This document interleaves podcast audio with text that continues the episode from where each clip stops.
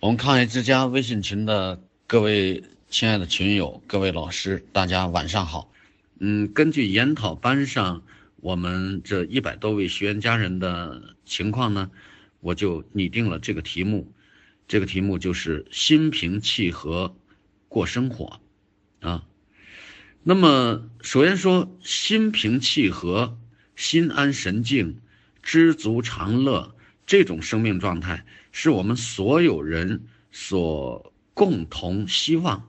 拥有，同时呢，也是所有人共同追求的一种生命状态。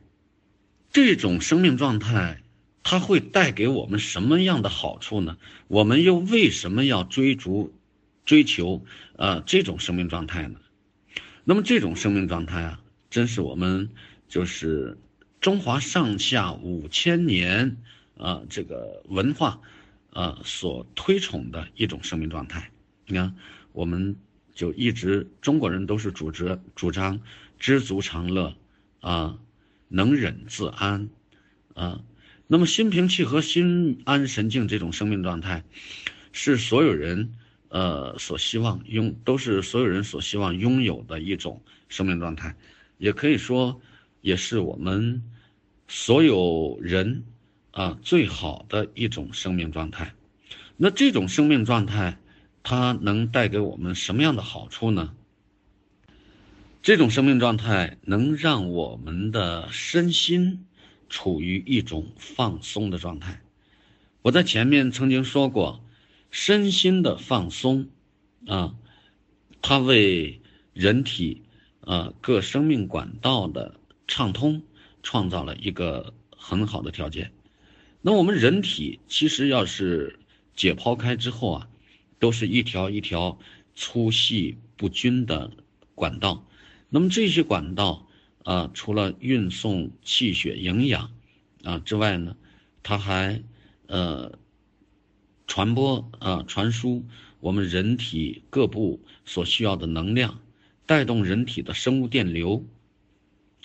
那么它对我们的健康是有着非常重要的作用和好处的。心平气和、知足常乐的这种生命状态，不仅能让我们身心放松、平和，而且能让我们气顺神安，啊，让我们的内心始终充满一种。愉悦感、淡淡的喜悦感和满足感，同时让拥有这种生命状态的人呢，他一定会具备一种亲和力，啊，他的头脑反应也是非常聪慧敏捷的，同时内心啊拥有这种生命状态的人，他一定会充满了感恩，因为。这个为什么这样说呢？因为他的这份知足常乐的这份状态啊，他就会让你啊时时去感恩自己所拥有的一切，比如说感恩，呃大自然，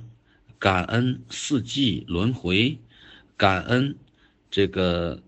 阳光、空气和水。在这次呃这个研讨班上，孙妈妈。她语重心长的对大家说过这样一句话，她说：“世界上最无价的东西，就是和煦的阳光，呃，清新的空气，洁净的水，和无限的爱心。”真是这样。所以，当我们啊生活在这个世界上，啊感觉到心情非常平静、非常喜悦的、非常满足的时候。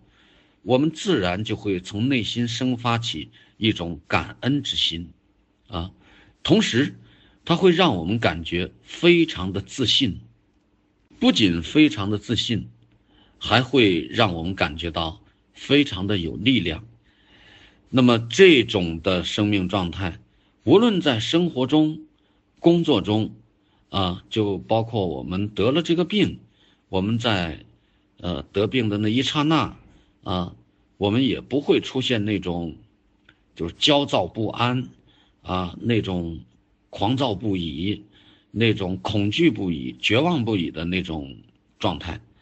而是让我们的生命时时刻刻都有一份平静中的接纳，同时呢，让我们的生命每走一步都会觉着非常的有力量，啊，这是非常重要的一种生命的状态，也都是我们一直所希望、所追求的，呃，一种生命状态。我们一直强调，啊，平和、接纳。其实这个平和、接纳，呃，我们每个人与生俱来就拥有这种能力，只是有些时候啊，我们被世间的一些事情所困扰，啊，被心里的时时刻刻呃涌起的，或者是。呃，充满的那些欲望所困扰，那我们就不会有一种呃平和的这种生命状态。我们可能就是时时刻刻被内心的这样那样的想法啊，就是所困啊。那么我们都想，呃，我们都常常说，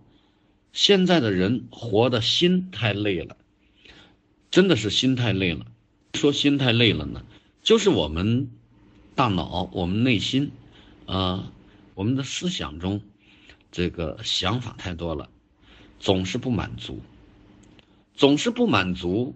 我们就时时刻刻让自己的心处在那种紧张、那种疲惫啊那种状态中。那么，这个癌症和所有的疾病是怎么得的呢？其实，癌症这种疾病啊，还有一些慢性疑难病，嗯，那么我们抛却外部的这个力量的原因啊，那么大部分是和心有关系的啊。那么古人常说，心管着什么呢？心这个主管的是精神啊。一个人的精神时常处在那种紧张的状态中，他势必就会造成。势必呢就会造成内分泌的失调，啊，造成呃身体五脏六腑以及肢体啊关节肌肉的紧张，啊，那么这些部位加上五脏六腑呃时常处于紧张状态之后呢，那它的经络气血就会它的通道。啊，就会出现淤堵的现象，啊，那么就会出现气滞血瘀的这种状况，所以呢，就是当我们拥有了这种呃欲望多，或者是时常处在紧张焦虑的情况，啊，这种生命状态下呢，我们的我们本身的这个免疫啊内分泌都会处于失调和下降状态，这个疾病。就一点一点的，呃，就来了，或者说，我们疾病怎么来的？就是你内在的环境啊，就一点一点的为疾病的产生啊，给他创造了一个条件，啊，创造了一个环境。所以说，现代的疾病为什么这么多呀？呃，尤其是癌症，啊，你看越来越年轻化的趋势，啊，那么就是说，我们的跟我们的心啊。跟我们的思维模式、行为模式，跟我们内心所充斥的欲望是有着极其密切的关系的，所以这个疾病的产生和精神心理因素有着极大的关系啊。那么得癌以后，我们有哪些心理状态呢？我给大家讲这个微课，一般的都是从我自身。我的一些经历、感受、感悟，和我一路走过来，呃，快十七年了，这个心理路程呢，就是，呃，给大家来分享我的一个感受的。其实给大家讲的真不是什么理论，我在跟大家在微课里交流分享的时候啊，我都是想着我一步一步走过来的那些历程，我的那些心理上的变化啊，那么。就像在我得癌当初，虽然没有说那么样的恐惧，但是我一下子觉着真的是天就像塌下来一样。三十多岁啊，正当年的时候，我做梦也想不到，就是我能得这种病，啊，那时候觉得很冤枉，很冤枉，我怎么会得癌症呢？同时伴随着就是，呃，死亡的一种恐惧。完了，啊，那整个眼前都是灰暗的，就是你说不害怕是假的，啊，那么就像踩在钢丝上一样，啊，前边够不着，后边也够不着，那心神不安，啊，战战兢兢，我不知道我的明天会是什么，啊，那么同时呢又非常的急躁，就是。我想，这个想办法，但是我又想不出办法，我又不知道应该想什么样的办法，呃，我不知道我自己该怎么办，不仅是急躁，而且是非常的焦虑，啊，同时也非常迷茫，我该怎么办？嗯，就是抱怨，啊，这个抱怨呢，应该说是人生最毒的毒药，啊。那个时候啊，只知道向外求，就是我没做什么坏事，我怎么能够得癌呢？啊，那么好多就是呃，很多人看着他也不善良，甚至他光做些恶事儿啊，那么他活得好好的，为什么我会这样？然后就是无尽的绝望，我也不知道该找谁。我也不知道该怎么办，呃，我更不知道我的明天在哪里，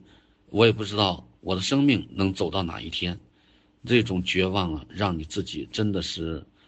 呃，开句现在开句玩笑说，真是当时心里拔凉拔凉的。再呢，就是不断的去指责啊，怨天尤人，怨天怨地，啊，怨这个怨那个，啊。呃，都是向外找原因，而从来没有想到我静下心来，怎么样的向内找找原因。呃，我们处在这些生命状态啊，啊，就是这种刚才说的恐惧啊、心神不安呐，啊，战战兢兢啊，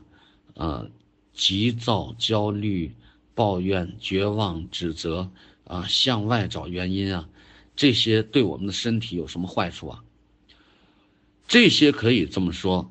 所有的这一切啊，都会让我们心里非常的不平静啊，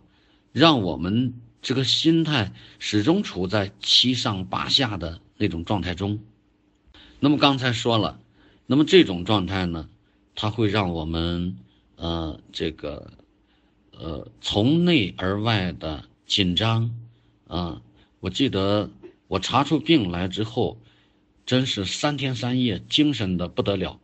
就是你闭上眼睛，你都根本无法让自己的内心静下来。那个时候，呃，想这想那，想前想后啊，想父母，呃，想妻子，想孩子，想弟弟，想妹妹，啊，想周围的一切，有的时候，呃，还想。自己你看，刚刚工作，啊，不几年，就出现了这么一个倒霉事儿，啊，总之就是在那胡思乱想。那么想到这些之后啊，就是他让你，呃，就是精神的不得了，没法入眠。想起来，好在是我很快就从这种状态中走出来了。现在想起来呢，如果说我一直就是让自己，呃，当时就半年或者一年处在这种生命状态中啊。可能自己真的就没有救了。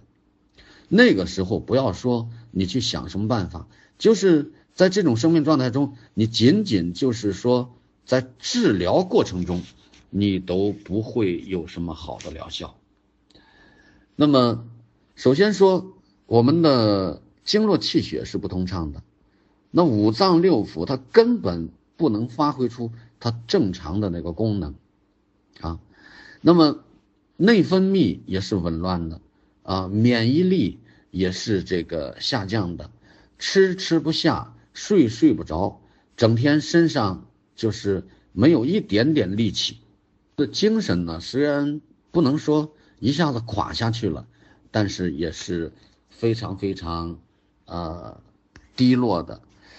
那么精神一低落，人的这个身体，你就感觉到就不知道怎么样，就是身上一点点劲也没有，你甚至上楼觉得呃两条腿都是非常沉重的。那有很多很多朋友在得癌之后啊，呃，陷入这种情绪状态中呢，呃，他的时间太长，以至于很快就离开了人世。也就是说，有很多人这样评价，嗯，这个得癌以后的这这个人群，说有很多人是被吓死的。你确实这种焦虑啊，这种恐惧啊。确实，真的能吓死人。呃，很多人呢是被治疗过度啊，这种这个治疗呢致死的，啊，确实治疗过度呢也是非常害人的。那如果说，呃，我们把全部的希望啊都寄托在癌症的，这把癌症的康复都寄托在这个治疗上，那么自己不去积极主动的参与，自己不去努力。啊，那确实是出路真不大，所以啊，我就希望我们抗癌之家微信群里的所有的朋友，对待癌症，我们不但要有一份平静中的接纳，不但要有一份大无畏的勇气啊，同时要有一份智慧啊，说小聪明成小事儿，大智慧成大业，也就这么个道理吧。我们这个辩证论治班啊，我们这些同学真的是呃来自五湖四海啊，呃，那么无论是北京、上海、广州啊、天津啊、重庆啊，包括这个呃南方的、北方的啊，这些朋友，我们都是这个大部分呢病情都比较重。啊，真的是生命受到严重的威胁。那么这里头呢，通过几天的课程下来啊，我感觉大家变化很大。但是呢，哈，从刚来的时候啊，坐在这课堂上，呃，你就能看出，大家这个情绪、心态还都是不一样的。的呢是。比较的平和啊，通过几年得病啊，练功治疗啊，几年的生活，他变得能够接纳啊，内心呢也比较自信。但是大部分呢还是那种急性子，你看从眉宇之间呢就能看出内心的一份急躁，而且呢，呃，做事儿。还是那么要好要强，还是那么认真，啊，内心的标准，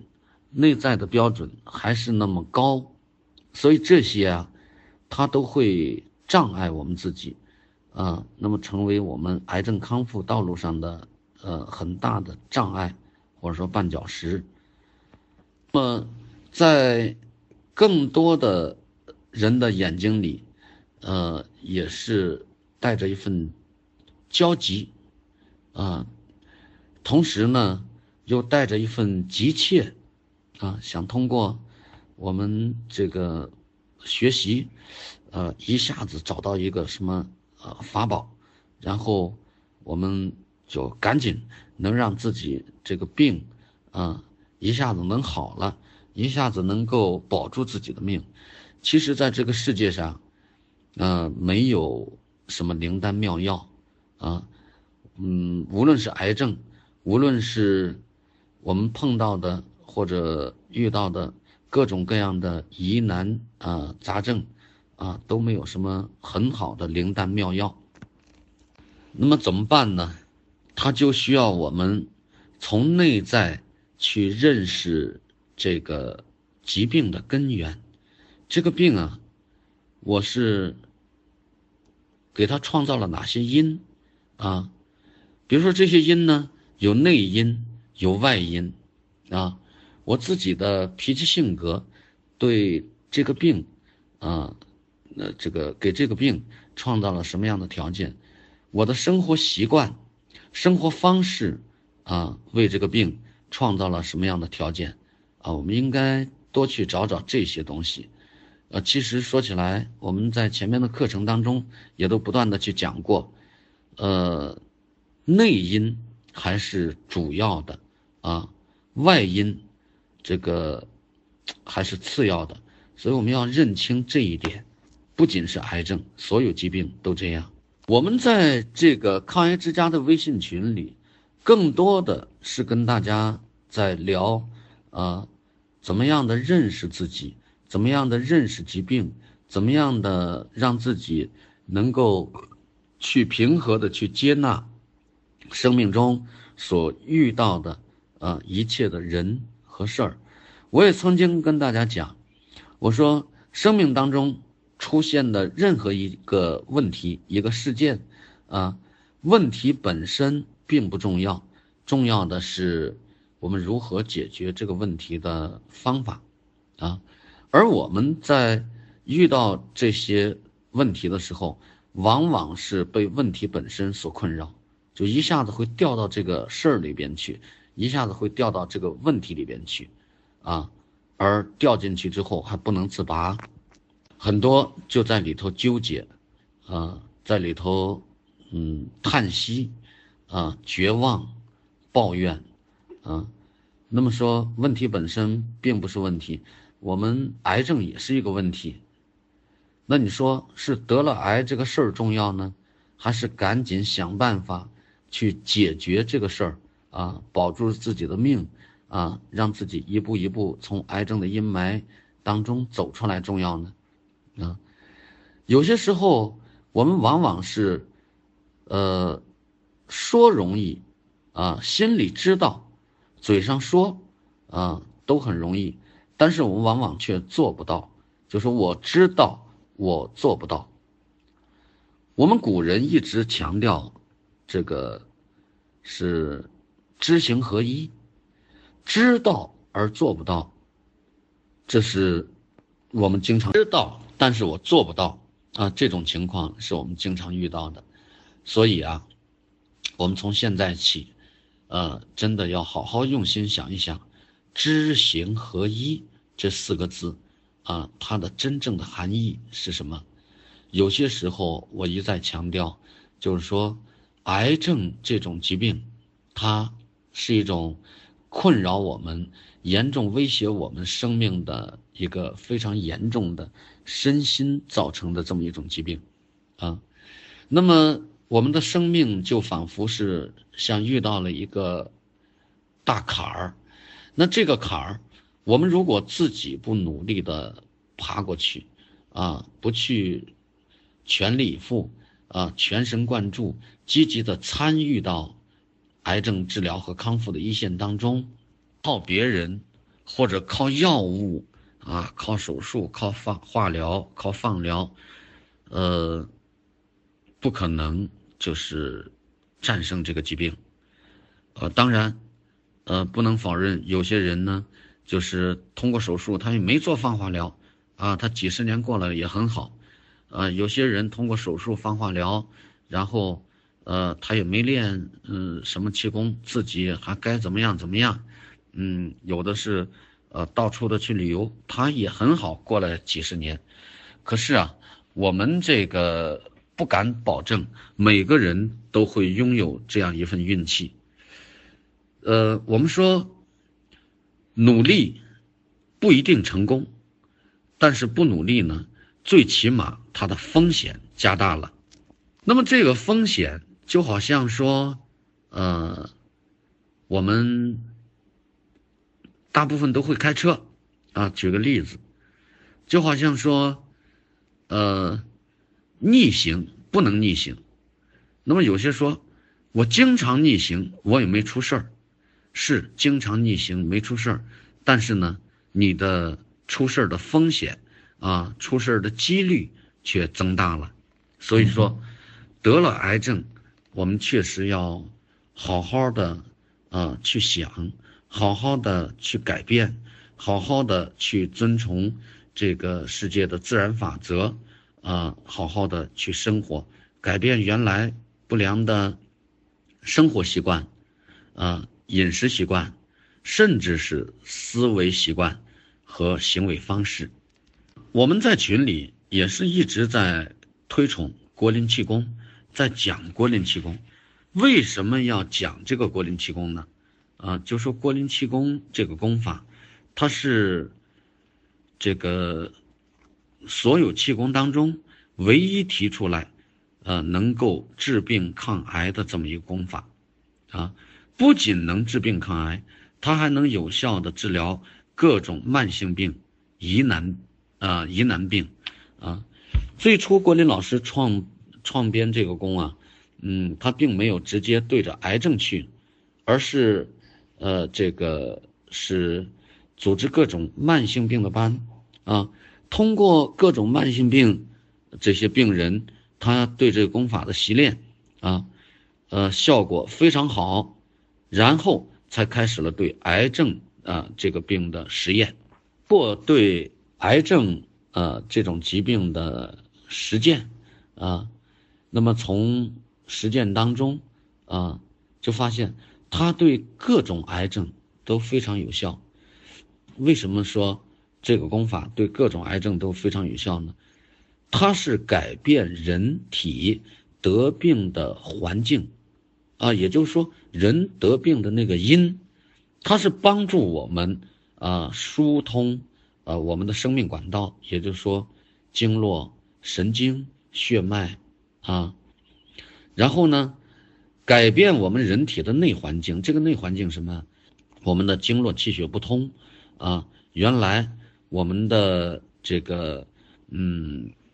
呃有淤堵的地方，原来我们的这个体内是缺氧的环境。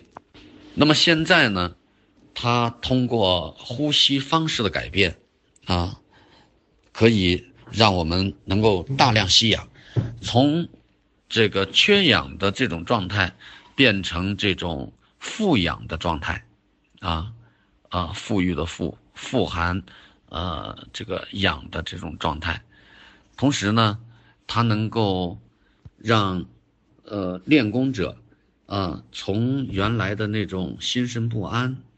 从那种绝望、恐惧，啊，急躁、焦虑状态中，能慢慢的去思考，啊。能慢慢的去学会向别人学习和别人交流，从而呢让自己啊心能够慢慢的沉静下来，让自己能够慢慢的放松下来，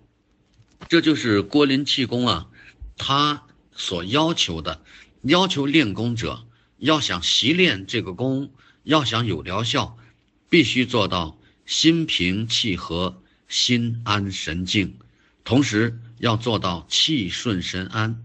你想一想，当我们处在心平气和、心安神静啊这种状态中了，我们的内心是很放松的，我们的内心不是抗拒的，不是愤怒的，也不是说焦虑紧张的，而是平和的、接纳的，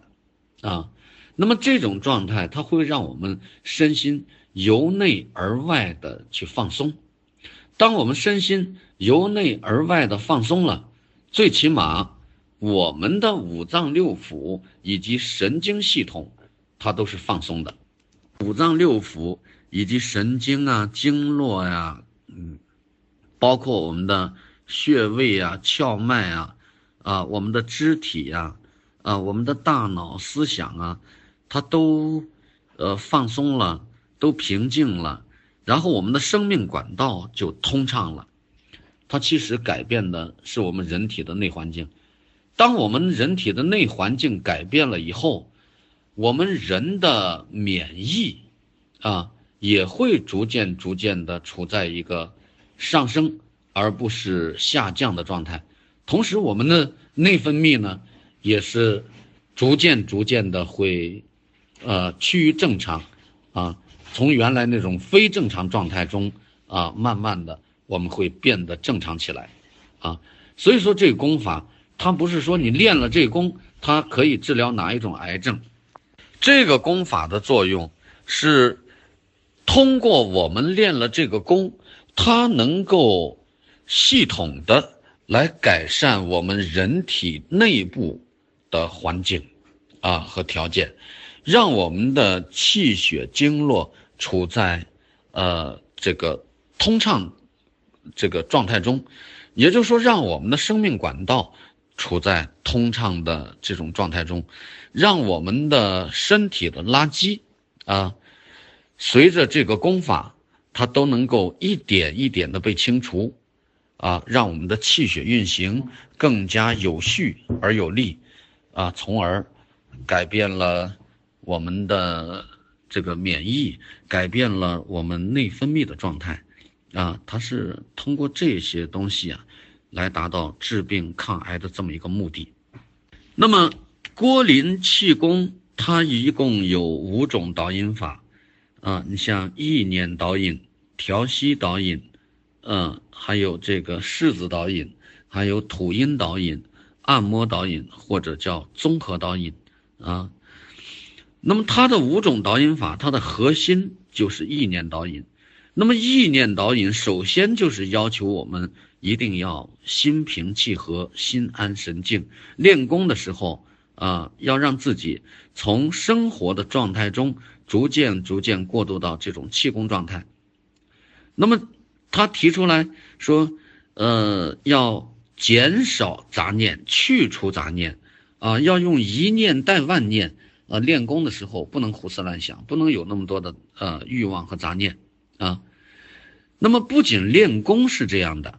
那我们平常生活当中，如果你心乱如麻，如果杂念那么多，欲望那么多，啊。那你干什么也干不专心，干什么也呃取得不了什么呃太好的成绩。那在生活当中这样，那在治疗当中呢，同样是这样，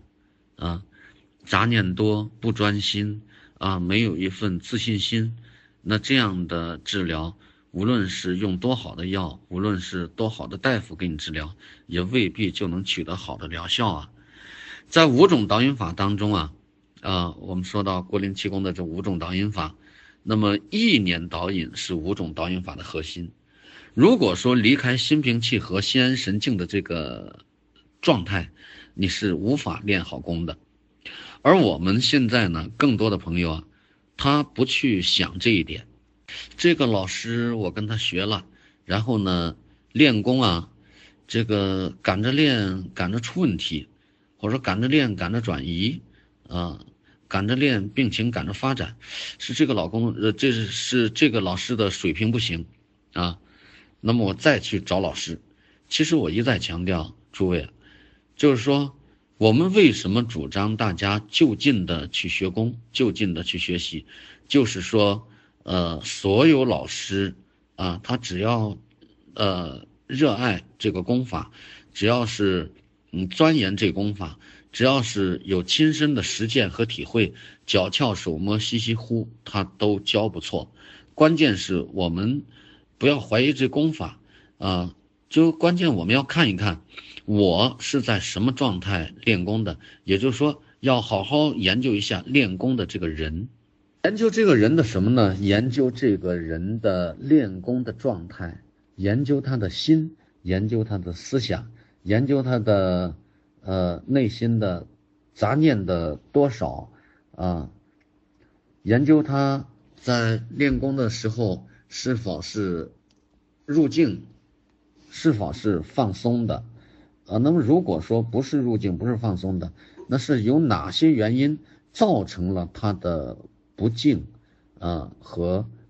身体的不松？那我们多在这上面下点功夫啊，不至于是身外求法。那么郭林老师啊，呃，你看我们为什么说他这个功对我们所有人都有好处啊？郭林老师他在他的讲课录音整理出来的那本书上有这么一段话，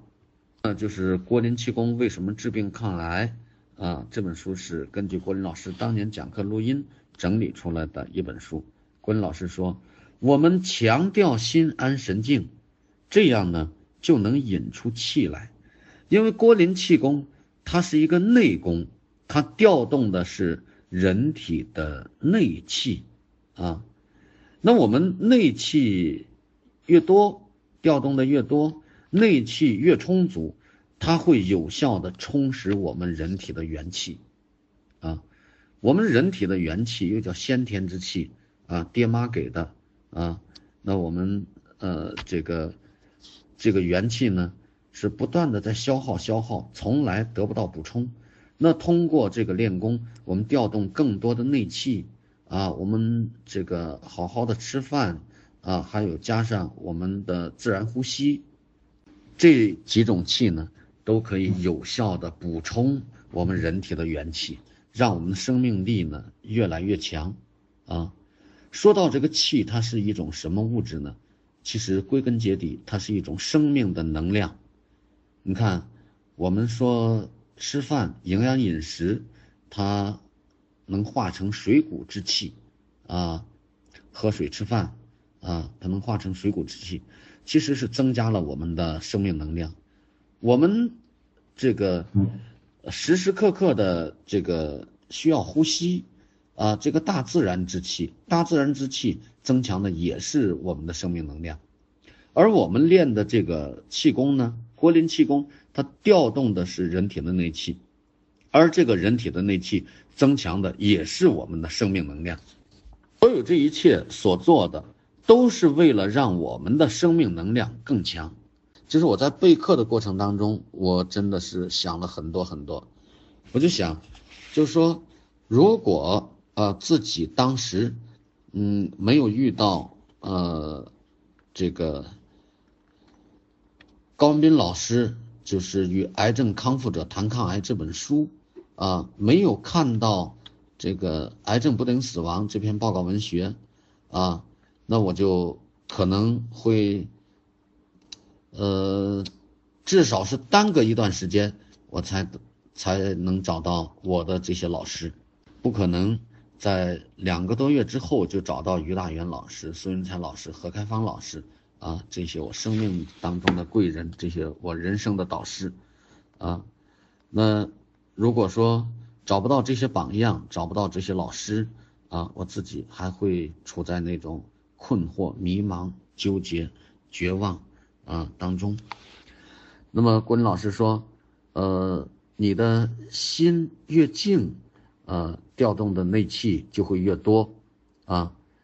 那么同时呢？就会达到血液流通的这种目的，让我们的气血循环也会越来越好，那这样才能达到我们练功的目的。如果说我们克服不了杂念，满脑子都是杂念，啊，满脑子都是恐惧，满脑子都是家务事儿或者工作上的各种各样的事儿，那我们就练不好这个功。同时，我们练功当中啊，就是。老想着这个事儿那个事儿，或者老想着哎呀我的动作怎么样啊，或者我还哪里做的不到位啊？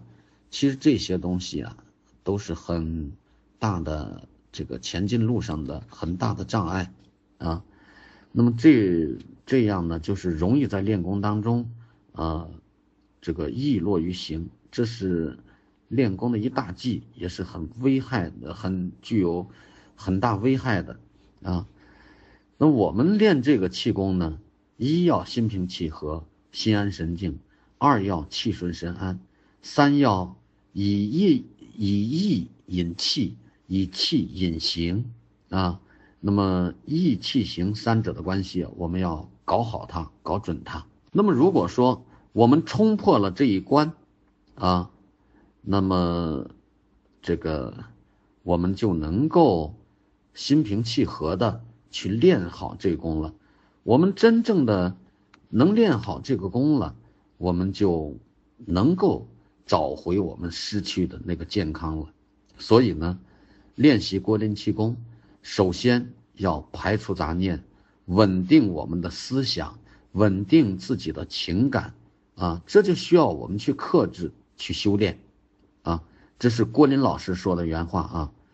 那么，如果我们这个杂念太多，思想混乱，我们的式子就会出错。我们杂念太多，思想要是处在这种混乱状态，我们的呼吸就会不到位，就会与式子配合不好。仅配合不好，有些时候甚至会弄错，啊，会造成这种憋气啊这种状态，啊，在郭林行气功初级功当中啊，很多时候啊，这个是由于杂念多，然后导致呼吸导引的出偏啊，或者头晕头痛啊，或者觉着这个气啊滞在哪里啊不动了。啊，甚至说出现这种针刺似的这种疼痛啊，他在那里就行行，这个气血走到那里不动了啊，然后就会出现很难受的一些状况啊。所以说，呃，这个在练郭林气功的时候呢，啊，意念导引它是放在首位的，也是郭林气功的呃第一个导引方法。以为啊，这个心平气和、心安神静就是一个气功状态，其实不然。心平气和、心安神静啊，并不是说这个气功状态。那么真正的气功状态是什么样的呢？其实真正的气功状态啊，我们都不好去描述啊。我经常翻一翻这个《黄帝内经》啊，经常读一读《黄帝内经》，那么。我们练习郭林气功，郭林气功是动静相间的一个功法啊。它的初级功治病抗癌的这个主要的功法就是动功啊，行功。那么即使是行功，它也是动静相间的。行功是以动为主啊，外动内静啊，动静相间的功法。是这个静功啊，像升降开合呀啊等等。这些涌泉按摩呀，这些头部按摩，这是静功、辅助功。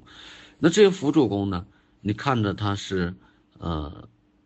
外部的动作、肢体的动作啊，很安静，但是它呢，却是调调动身体的内气，却很猛烈啊，调整阴阳呢，呃，这个功效呢，却很强啊，所以它是一个动静相间的这么一个功法啊。郭老师说：“那么，我们的功是动静相间的，那么，尤其是静功，啊，它全是靠意念活动的。那如果说意念搞不好，是收不到效果的。我们我们练功人讲究的是善修静果，一下就是说，这个好好咀嚼，好好琢磨琢磨这个善修静果这四个字。”说怎么修呢？善修就要从善字上去修，啊，人之初性本善，啊，这些人类美好的这些思想、情感，啊，思维啊，行为啊，世界观啊，包括人生观等等这些，呃，好的方面每个人都具备，啊，那不好的方面同样每个人也具备，那怎么样要说？能够让人生达到这种善的这种境界呢？这要求我们不断的去自我的认识啊，自我的反思，不断的去内求啊。就像《论语》里说的：“子曰啊，行有不得，反求诸己。”去找原因，要多向去，要多向内去求啊。那么老师说，精神上我们怎么去修善呢？过去有一句话，也是《黄帝内经》里头一句话，叫“恬淡虚无，真气从之，精神内守，病安从来”。我一下子就觉得自己豁然开朗了。我觉得这种恬淡虚无、天人合一的状态，这种无我的状态，这种，啊，就是说，呃，这个有的时候真的是。甚至是忘掉了自己的，呃，一切，甚至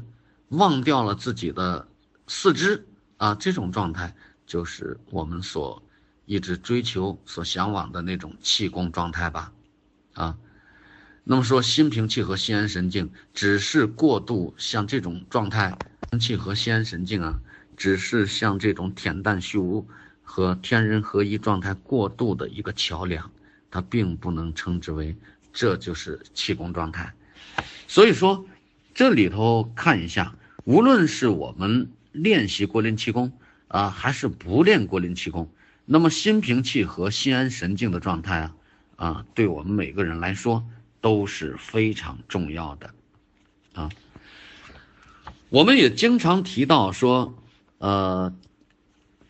得癌以后的我们啊，要让自己处在最佳的生命状态中。那怎么样才能处到最佳的生命状态中呢？就是要做到生活气功化，气功生活化，啊，那么这个生活气功化啊，就是你在生活当中，你在生活当中也要保持心平气和、心安神静的这种状态，啊，不急不躁，平和接纳，啊，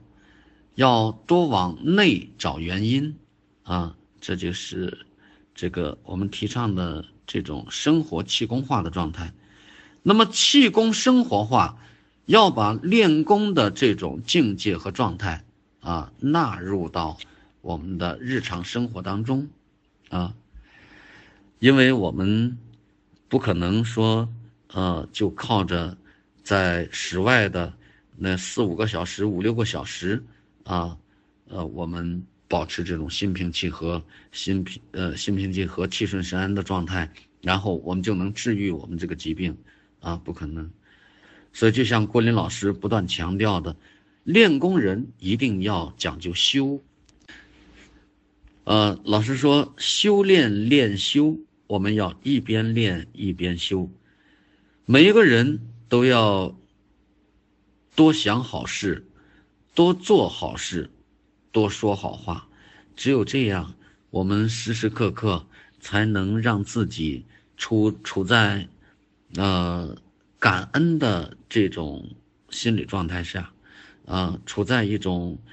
满足的状态下，啊，处在一种就是让自己非常非常平静而有力量的生命状态下。那这种生命状态下，啊，毋庸置疑。我们的都是这个，呃，我们的五脏六腑啊，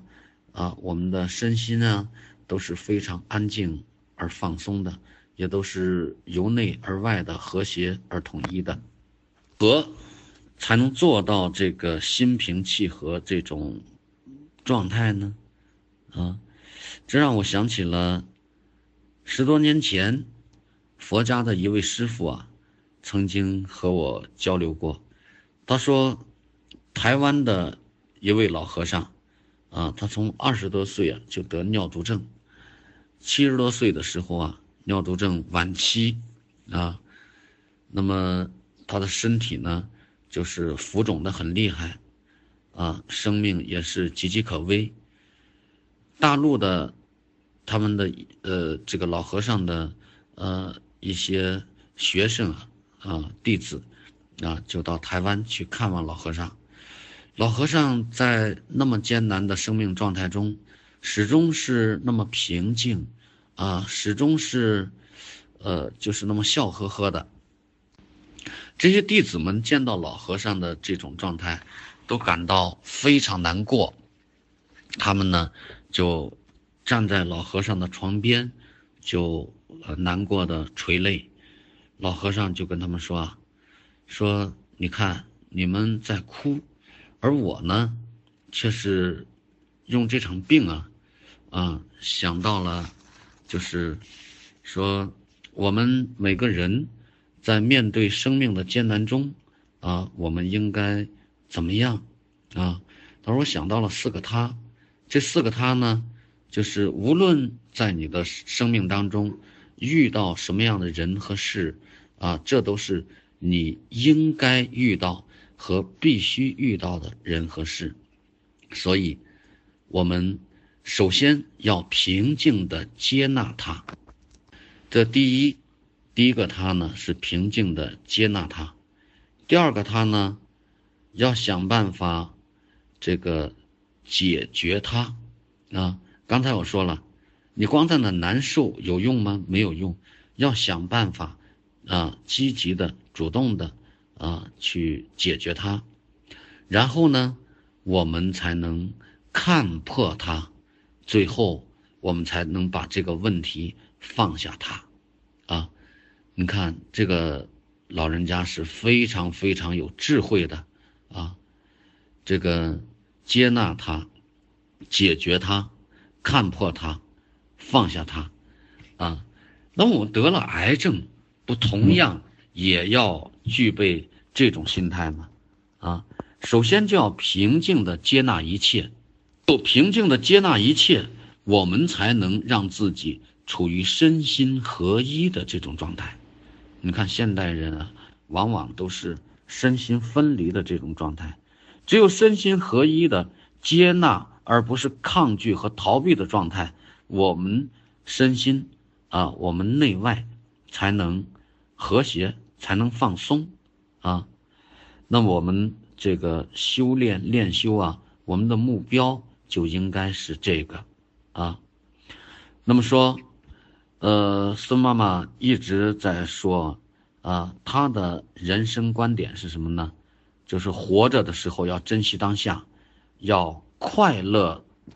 过好每一天，要快乐度人生，啊，每个人都是最终要离开这个世界的，当离开这个世界的时候啊，要消从容别天下。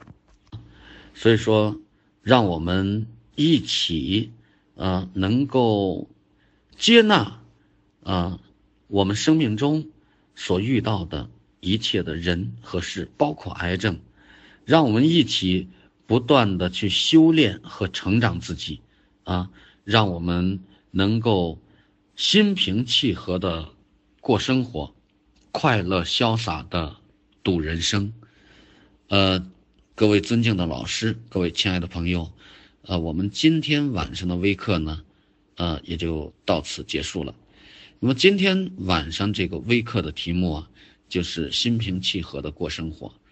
真的，人活着不容易。我们虽然得了癌了，但是得癌以后的生命依然可以平静，依然可以快乐，依然会拥有一份感恩和内在的一份力量。那么今天的微课到这里就结束了，呃，感谢各位老师，呃，各位朋友的一路支持，啊，感谢大家的一路陪伴，再见。